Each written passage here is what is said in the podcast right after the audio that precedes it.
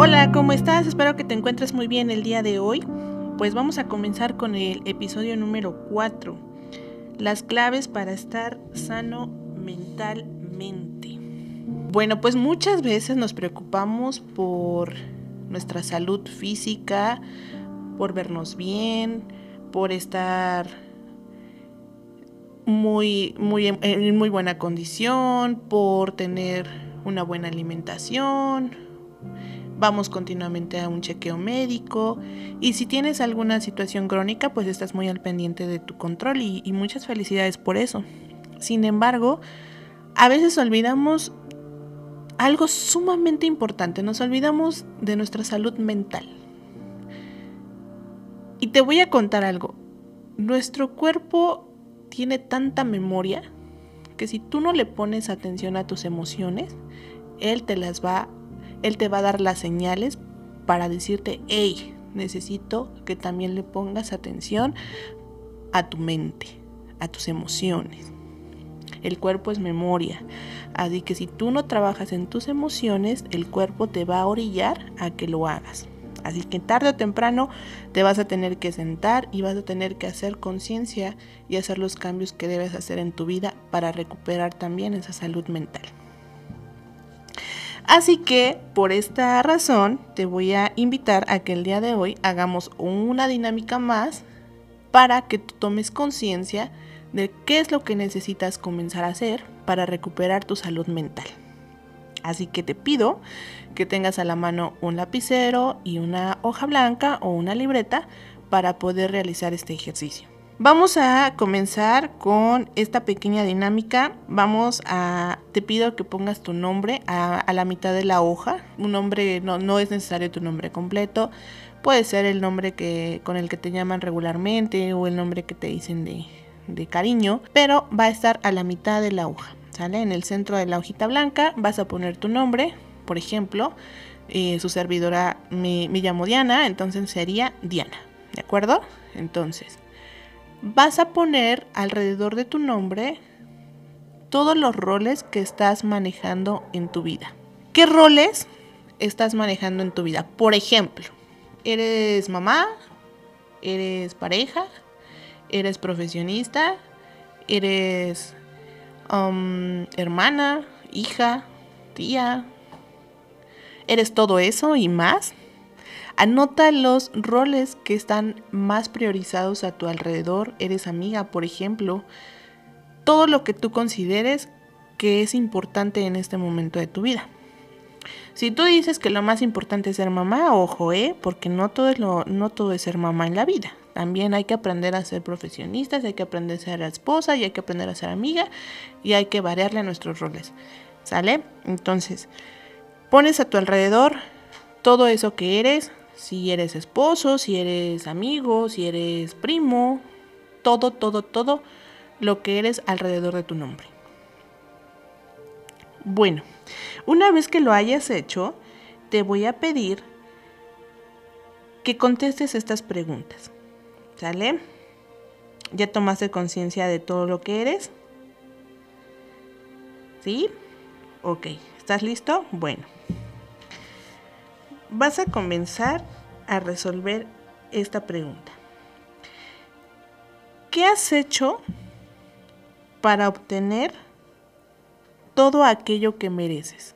Es decir, ¿qué relación tiene esta pregunta con los roles que estás poniendo? Si eres em, pareja, por ejemplo, si tienes una pareja, ¿qué has hecho para tener todo lo que tú crees que mereces de tu pareja. ¿Sale?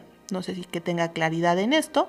Te voy a poner un ejemplo para que si no la tienes, bueno, pues puedas tener o puedas conciliar más esta conciencia.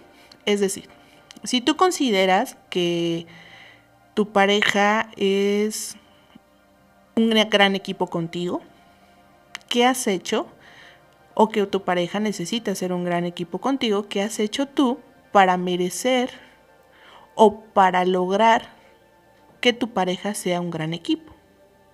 Para lograr ese apoyo, lograr ese compañerismo. ¿Lo has pedido? ¿Lo has, lo has, lo has este, consultado de manera mutua, lo has dado por hecho, ¿qué has hecho? ¿Qué has hecho tú para que tu, tu, tu pareja sea una buena, un buen compañero? Si eres un profesionista, estás laborando, ¿qué has hecho para merecer o para lograr lo que crees que mereces en tu profesión? Has puesto mucho empeño, has sido puntual, has sido muy comprometido. ¿Qué, qué de diferente a los demás has hecho para, para tener lo que crees que mereces? Te voy a dar unos minutos para que lo hagas, lleves a cabo esta conciencia y trata de hacerlo en los roles más importantes que tienes en este momento. ¿Sale? No es, no es necesario que le pongas hasta el vecino, solamente los roles más importantes o prioritarios que llevas o tienes presente en este, en este presente. ¿Sale? Y sobre todo toma conciencia de lo que crees que mereces, ¿eh? Porque si tú, tú nada más te conformas con lo que los demás te quieren dar, aguas porque esa salud mental no va a estar completa siempre. Siempre va a haber algo que está faltando, algo que vas a necesitar. Así que, ¿qué crees que mereces tú? ¿Sale? Mereces respeto, mereces amor, mereces, mereces honestidad, mereces compromiso. ¿Qué mereces de los demás? ¿Qué mereces de ti mismo? Y lleva a cabo esta pregunta. ¿Qué has hecho para obtener lo que tú crees que mereces? Una vez que hayas contestado esta pregunta, ponte a reflexionar. Ok, si yo busco en, de forma laboral sentirme, sentir respeto por, por mis compañeros, ¿qué has hecho tú para que ese respeto llegue de parte de, de, tus compañeros, de parte de todo tu eh, entorno laboral. Por ejemplo, hay personas que dicen, bueno, yo saludo a todos, con respeto, les digo buenos días, buenas tardes y listo. Y entonces fomento respeto. ¿Te ha funcionado? Esa es la siguiente pregunta. ¿Ha funcionado que hagas todo lo que tú consideras que mereces? ¿Te ha funcionado este método? ¿O qué te está faltando por hacer? Tal vez necesites empezar a implementar algo más que un saludo cordial Tal vez necesites empezar a implementar algo más que, que lo que estabas haciendo hasta ahora. Vámonos con algo más personal, con la familia. ¿Te sientes bien con la familia que tienes? ¿Te sientes bien con la dinámica que estás teniendo en la familia? ¿Te sientes tranquilo, te sientes tranquila de la forma en que eres tratado en este entorno?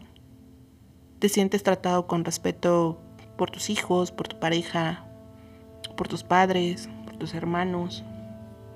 Porque muchas veces pasa eso, ¿eh? O sea, a veces solamente queremos o creemos que merecemos que nos respeten, pero no lo estamos logrando. Y hay personas que se la pasan peleando y diciendo, respétame, respétame, y te exijo que me hables así, pero no les funciona porque algo está faltando. Toma conciencia, ¿qué has hecho tú para lograr lo que mereces o lograr que las personas te, traten como crees que mereces. ¿Qué te está faltando por hacer? Porque tal vez no te está funcionando. Sigue habiendo estrés, sigue habiendo, habiendo angustia en tu vida, sigue existiendo esta preocupación de que si todo se va a componer o no. Y eso nada tiene que ver con tu salud mental, ¿eh? O sea, no hablamos de salud mental cuando te sientes así. Y aquí viene una pregunta sumamente importante de quién debes empezar a alejarte. A quién o a quiénes vas a tener que empezar a poner límites para poder recuperar tu salud mental. Es muy fácil cuando se trata de un compañero en el trabajo o de una compañera, pero es muy complicado cuando se trata de un familiar o de un vínculo tan cercano como una pareja? ¿A quién le vas a tener que aprender a poner límites? ¿O de quién te vas a tener que aprender a alejar? Por salud mental. Esa es una de las grandes claves que te va a ayudar a retomar esa salud emocional que mereces. Tal vez tengas que ahora hacer conciencia de que lo que estás viviendo en tu familia o en tu trabajo o en la escuela no es sano. Tal vez tengas que empezar a hacer conciencia de que aunque tú creas que mereces amor, mereces respeto, mereces tolerancia, solidaridad, apoyo, no lo estás consiguiendo porque estás priorizando en otras cosas y no en tu salud emocional. Y estás permitiendo lo que los demás quieran darte. Y no te estás dando esta prioridad como individuo, como ser humano, como persona. Así que tal vez tengas que empezar a recuperar tu salud mental aprendiendo a alejarte de las personas que no te hacen bien. Teniendo claro lo que mereces, teniendo claro que no todo lo que gira en tu entorno es sano, o que no todas las personas que están en tu entorno te están ayudando a tu crecimiento emocional o a tu estabilidad emocional, te invito a que en voz alta vas a repetir, necesito alejarme de ti para crecer. Dilo en voz alta, dilo claro, dilo fuerte, créetela, necesito alejarme de ti para crecer. Porque de nada sirve que te vayas a clases de yoga, que tomes todos los días y todas las noches meditación.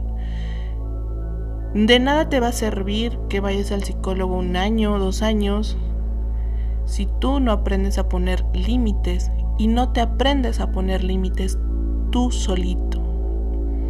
No aprendes a parar y a detectar a las personas que no te van a hacer crecer, alejarte de los entornos tóxicos que no te ayudan a tu a tu desarrollo personal, a tu desarrollo emocional.